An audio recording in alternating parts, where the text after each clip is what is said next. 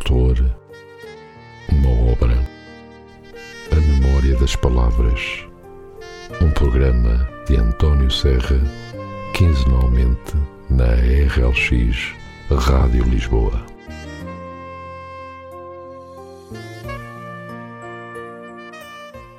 Ora então, muito bom dia e sejam bem-vindos a mais um programa A Memória das Palavras. O meu nome é António Serra e vou estar consigo durante alguns minutos para lhe falar de um autor e de uma obra. Hoje trago-vos a obra Andar a Pé de Henri David Thoreau, editada pela editora Alma dos Livros. Henry David Thoreau nasceu em Concord, Massachusetts, Estados Unidos, no dia 12 de julho de 1817 Criado numa família de protestantes franceses, graduou-se em literatura clássica e línguas na Universidade de Harvard em 1837. Em seguida, voltou para Concorde, onde iniciou uma longa e íntima amizade com o escritor Ralph Waldo Emerson. Nessa época entrou em contato com alguns dos pensadores transcendentalistas, embora discordasse de algumas ideias do grupo. Em 1845 estabeleceu-se numa pequena cabana que ele mesmo construiu às margens do lago Walden, onde passou dois anos com o objetivo de simplificar a sua vida e dedicar-se à contemplação da natureza e escrever as suas reflexões. Voltando à civilização, Thoreau negou-se a pagar os impostos que o governo lhe impunha, destinados a financiar a guerra e a escravidão na América motivo pelo qual foi preso. Esse episódio levou-o a escrever Desobediência Civil em 1849, uma espécie de manual de um anarquismo pacífico, um breviário do cidadão contra os poderes constituídos.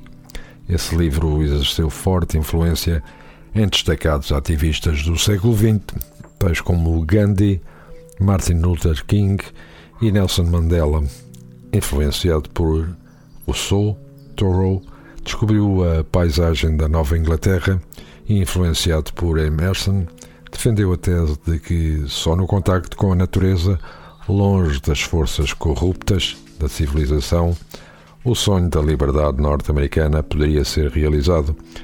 Em 1854 escreveu Walden ou A Vida nas Florestas, uma descrição da sua vida durante os dois anos passados na solidão as descrições da natureza são exatas, porém poéticas, e as meditações filosóficas elevam-se ao misticismo.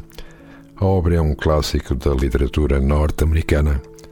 Henry David Thoreau foi nomeado professor do liceu em Concord. Fez várias viagens descobrindo a beleza das florestas do Maine e da praia de Cape Cold, que se tornaram depois em centro de turismo norte-americano. Henry David Thoreau faleceu em Concorde no dia 6 de maio de 1862. Em relação a esta obra, Andar a Pé é um dos mais belos textos de Thoreau. Expõe a sua filosofia de vida e estabelece a arte de caminhar como uma forma mais intensa de despertar os sentidos e a alma humana. Um verdadeiro hino de amor à natureza profunda e original, um manifesto pela liberdade que foi escrito muito para lá do seu tempo. A vida reside no lado selvagem, o mais vivo é o mais selvagem, o que ainda não se subjugou ao homem. A terra retempera-o, aquele que avança em frente incessantemente, nunca descansando das tarefas, desenvolve-se depressa e exige infinitamente à vida irá sempre encontrar-se num novo país ou no meio selvagem, rodeado da matéria-prima da vida. É como se transpusesse os troncos das árvores derrubadas das florestas primitivas. Esperança e futuro não estão nos relevados ou nos campos cultivados, nem nas vilas ou cidades, mas nos pântanos impermeáveis e instáveis. É preciso caminhar e prestar atenção não é preciso ir muito longe.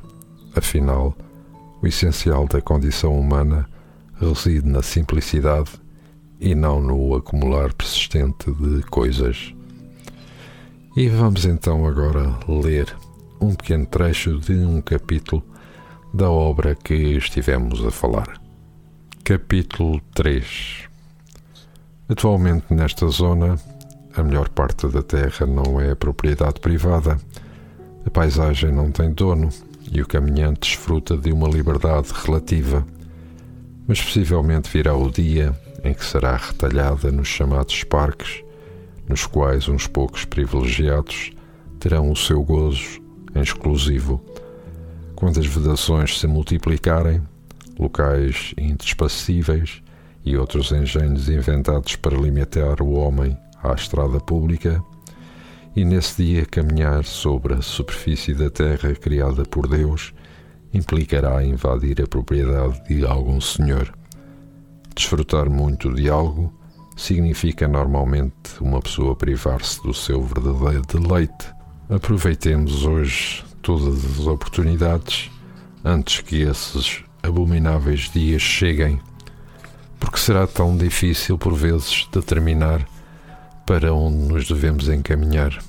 Acredito que há um magnetismo subtil na natureza, o qual, se rendidos inconscientemente, nos levará ao caminho certo. Não nos é indiferente o rumo escolhido, há um caminho certo. Porém, a nossa desatenção e estupidez têm propensão para o errado. Gostaríamos de dar aquele passeio nunca antes feito por nós neste mundo físico o que simboliza perfeitamente o caminho que deveríamos percorrer no mundo interior e espiritual. E por vezes, sem dúvida, é difícil escolher uma direção, porque não existe uma ideia clara no nosso espírito. Quando saio de casa para uma caminhada, ainda indeciso quanto à direção que os meus passos devem tomar, submeto a direção ou a decisão ao meu instinto por estranho e bizarro que pareça, dirijo-me inevitavelmente para sudoeste, para um bosque em particular, ou prado, ou pastagem deserta, ou monte naquela coordenada.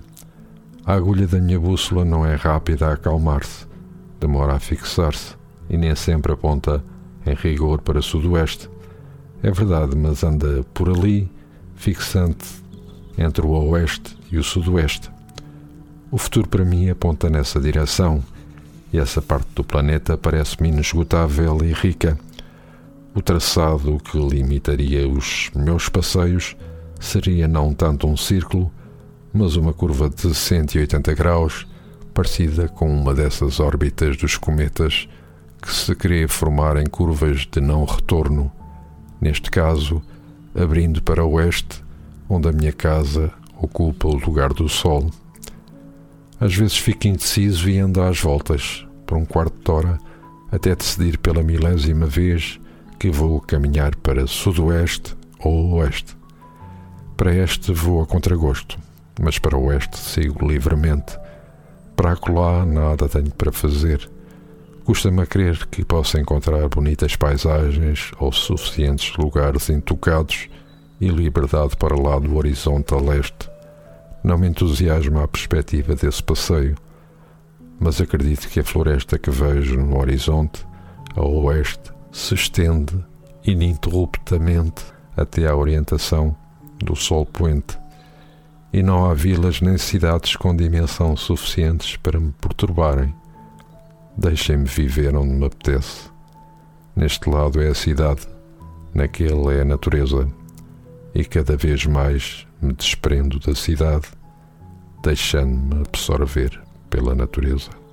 E agora, depois de termos lido este pequeno trecho do livro Andar a Pé, e antes de nos despedirmos, vamos ficar com o tema musical Earth Day, Dia da Terra, interpretado por Cab Moe. E foi assim que chegamos ao final de mais um programa A Memória das Palavras. Termino desejando-vos uma ótima semana e votos de boas leituras. Nós voltaremos a encontrar-nos daqui a 15 dias. Até lá, fiquem bem.